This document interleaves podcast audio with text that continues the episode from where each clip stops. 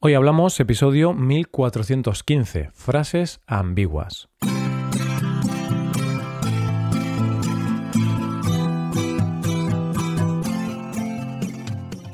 Bienvenido a Hoy Hablamos, el podcast diario para aprender español.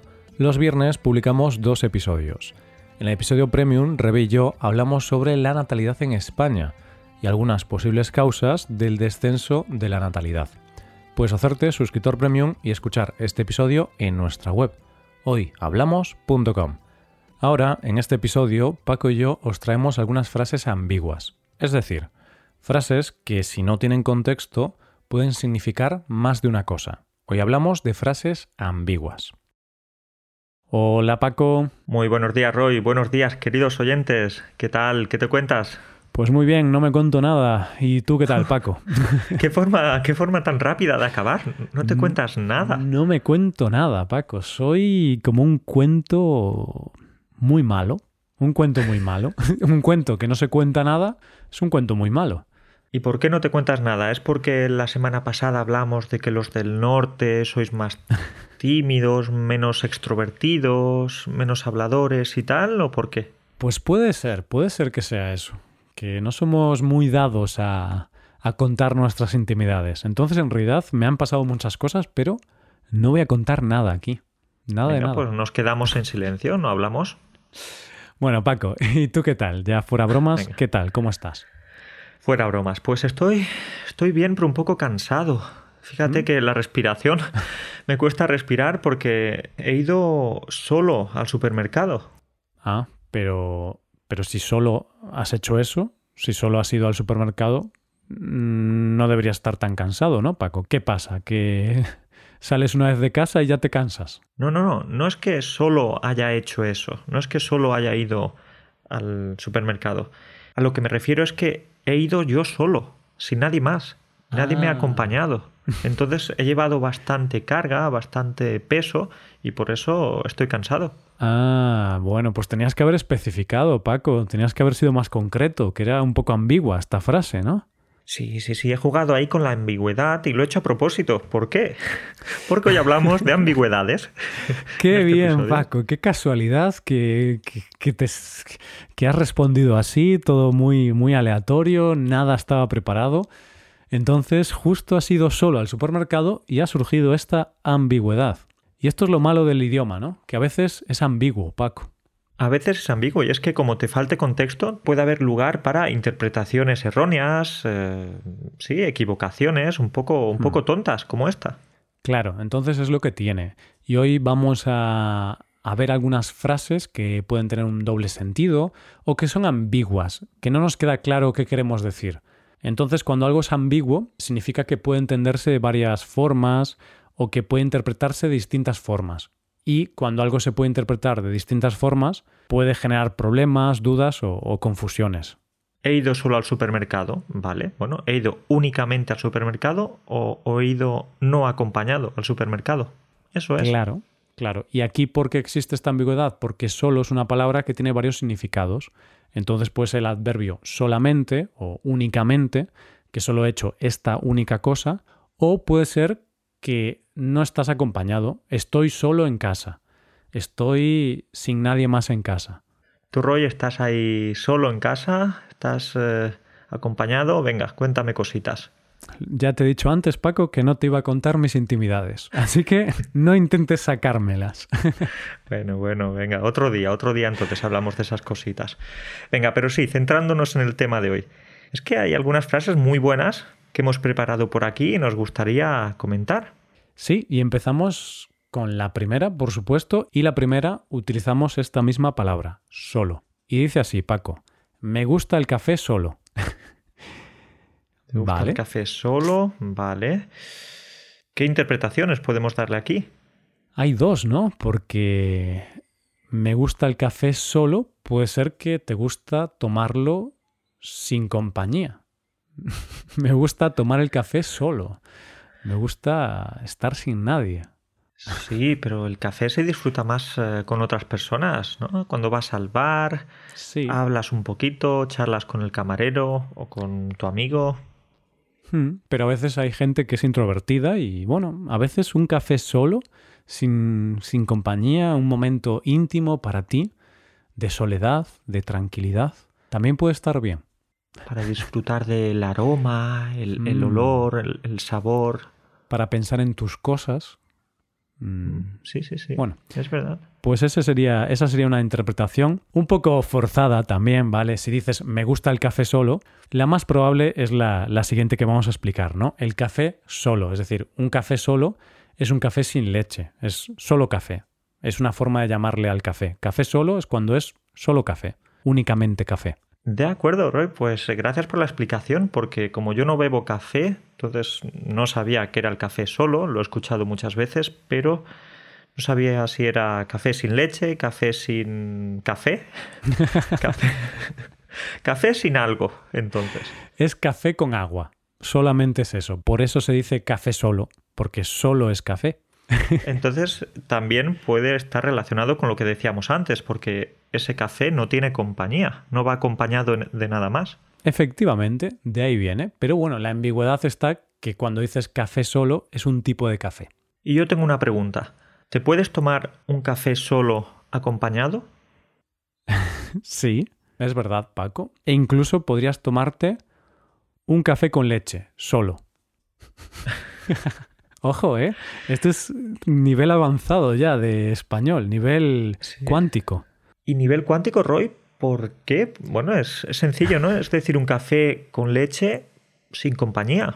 Pues no me refería a eso, porque es una ambigüedad, claro. Yo me refería a un café con leche solo, únicamente. Por ejemplo, podría pedírselo a, a un camarero.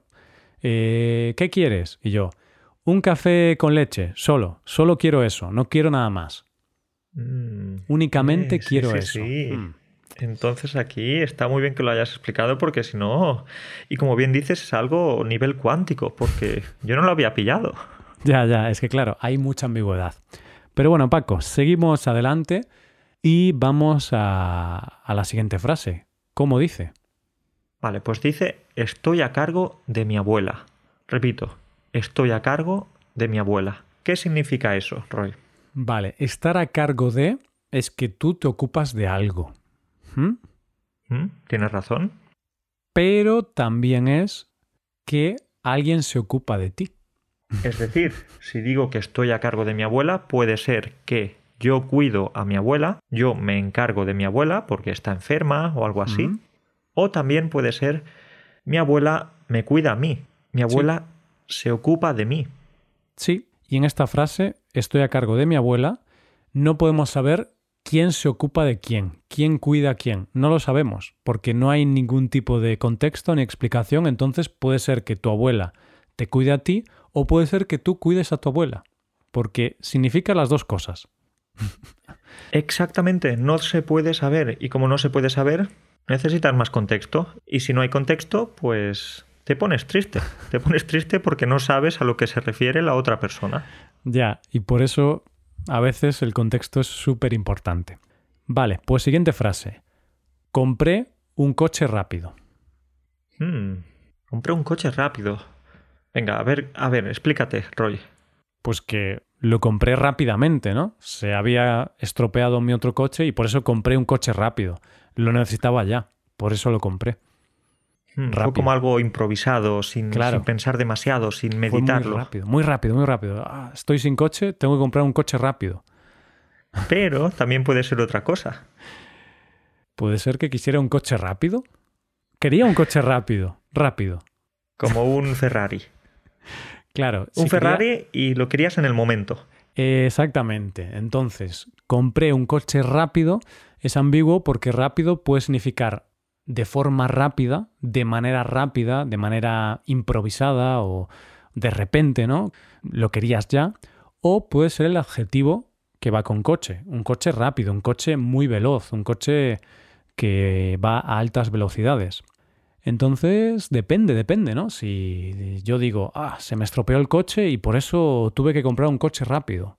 Y de broma hemos dicho un coche rápido, rápido, es decir, un coche muy rápido que va a una gran velocidad, un Ferrari, por ejemplo, con mucha prisa porque no tenías tiempo y necesitabas un coche para utilizarlo en ese mismo momento casi.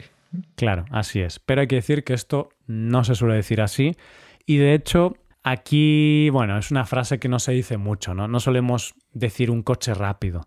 No sueles ir al, al concesionario y decir, hola, quiero un coche rápido.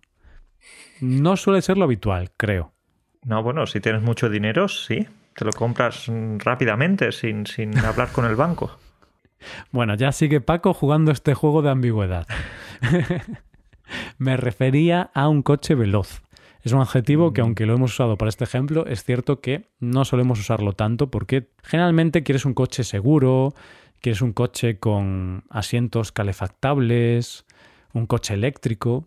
Y al final, Roy, lo de la velocidad y la rapidez es muy, muy subjetivo, porque para mí un coche que alcanza los 150 kilómetros por hora ya, ya es veloz, ya es rápido. Ya rápido. Para no necesariamente tiene que ir a 250 kilómetros por hora. Hmm, exacto. Y hace 30 años la gente iba con coches que en su época eran súper rápidos y ahora son los más lentos, ¿sabes?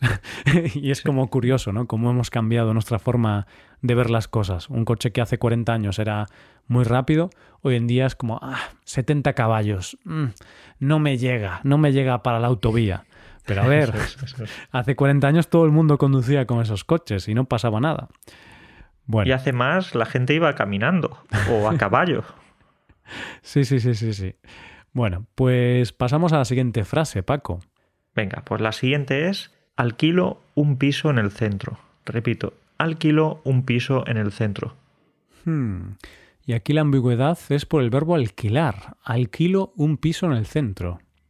¿Eso qué significa, Roy? ¿Que, estás viviendo de alquiler, es decir, le pagas un dinero, cierto dinero a un propietario para que te deje vivir ahí, o tú tienes un piso y lo ofreces para que otra persona pueda vivir ahí. Claro, lo alquilas, tú alquilas un piso para que viva otra persona. Pues no lo sabemos, no lo sabemos, nos, nos tienen que dar más información, porque solo con esta frase no podemos saber cuál de las dos situaciones es. Alquilo un piso en el centro podría ser el título de un anuncio, ¿no? De alquiler. Alquilo un piso en el centro con vistas al Parque del Retiro por mil euros.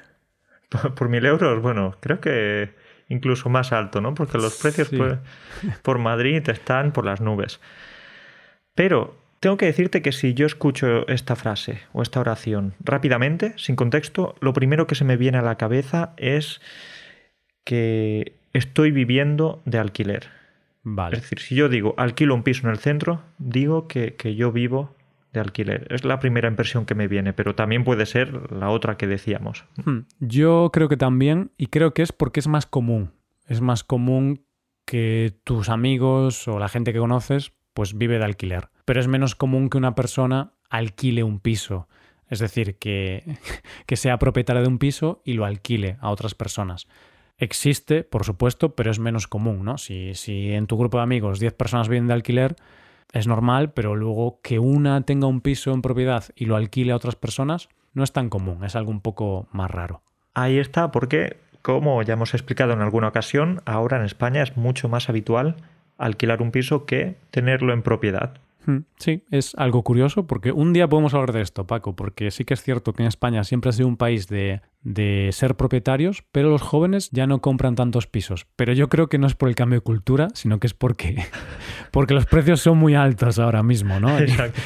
no es porque no, no, no queremos ser propietarios, la libertad de mm. poder vivir en cualquier lugar. No, no, no. Es que los pisos están caros todos mis amigos querrían tener un piso en propiedad, pero es que ahora los precios están por las nubes. Pero ese es tema para otro episodio. Venga, pues lo apuntamos por aquí, que no lo nos apuntamos por ahí. Eh, pues lo voy a apuntar, porque realmente luego me olvido. Hablar de pisos. bien, bien, bien, ya tenemos tema. Pero Roy, es tu turno, porque yo he dicho esto de alquilar un piso en el centro y te toca a ti. Vale, pues la frase dice así.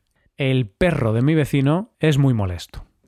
Uy, uy, bueno, que es que ladra mucho, que hace mucho ruido por las noches, es un perro un poco rebelde.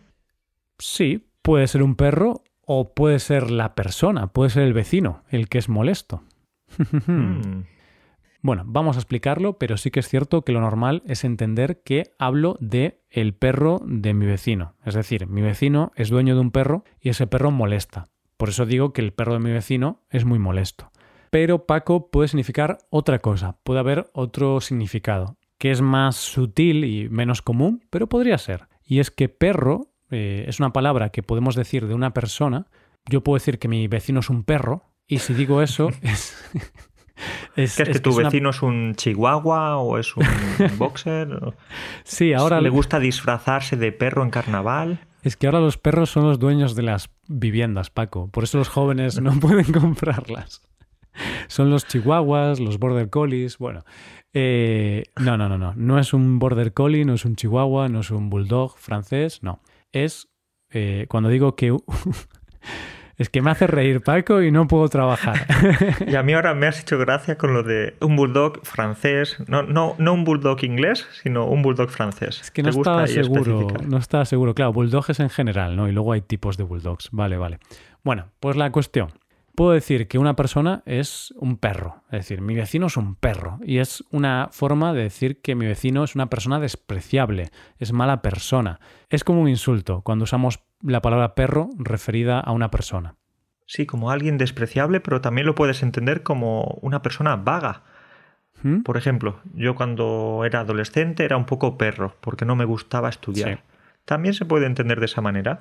Claro, depende del contexto. Esta típica palabra que dependiendo del contexto tiene diferentes significados.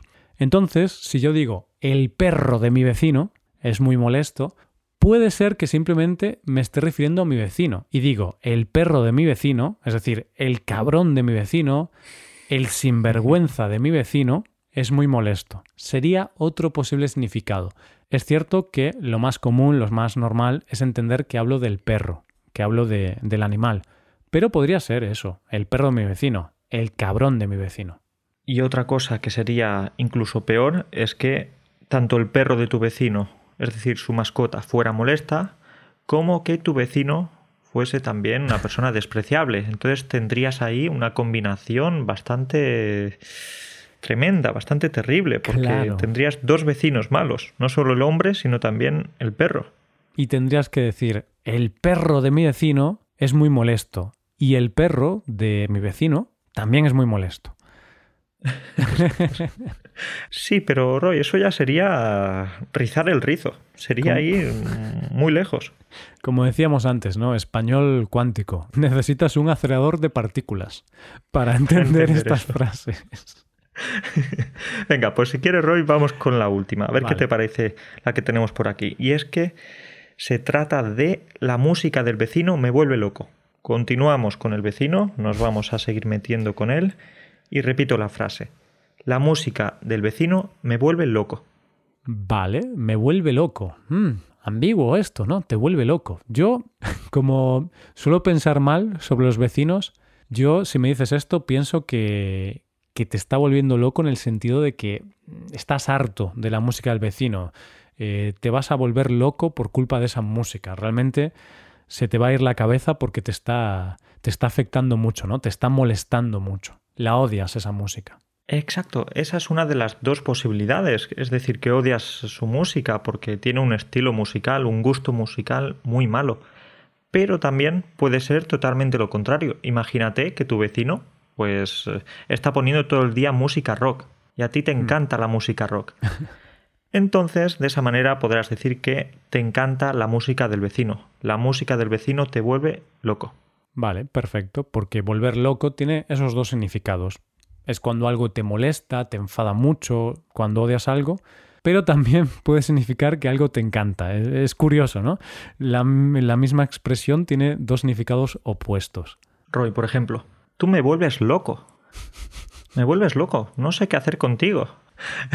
¿Esto cómo lo entiendes? No lo ¿De una manera positiva o negativa? No podemos saberlo, ¿no? Porque puede ser que eh, estás enamorado de mí, ¿no? Te vuelvo loco. o realmente te vuelvo loco. O sea, piensas, Dios, Roy, me molesta tanto, me vuelve loco, de verdad, ¿no? Yo creo que son los dos, Paco. Entre tú y yo oh. nos volvemos locos mutuamente, en el sentido de que nos amamos y nos odiamos al mismo tiempo. Tenemos una relación de amor-odio. Es, es también bonito eso, ¿no? ¿No crees? Sí, yo creo que sí, porque solo amor mm, no me convence. Y solo odio, por supuesto que no. Un poquito... Entonces lo dejamos ahí. Decimos que nos volvemos locos y que cada uno entienda lo que, lo que le apetezca. Claro, está abierto a interpretaciones. Y Paco, aquí finalizamos este episodio de ambigüedades. Lo dejamos aquí y voy a dejar que disfrutes de, tu café solo, ya que sé que a ti te gusta mucho el café.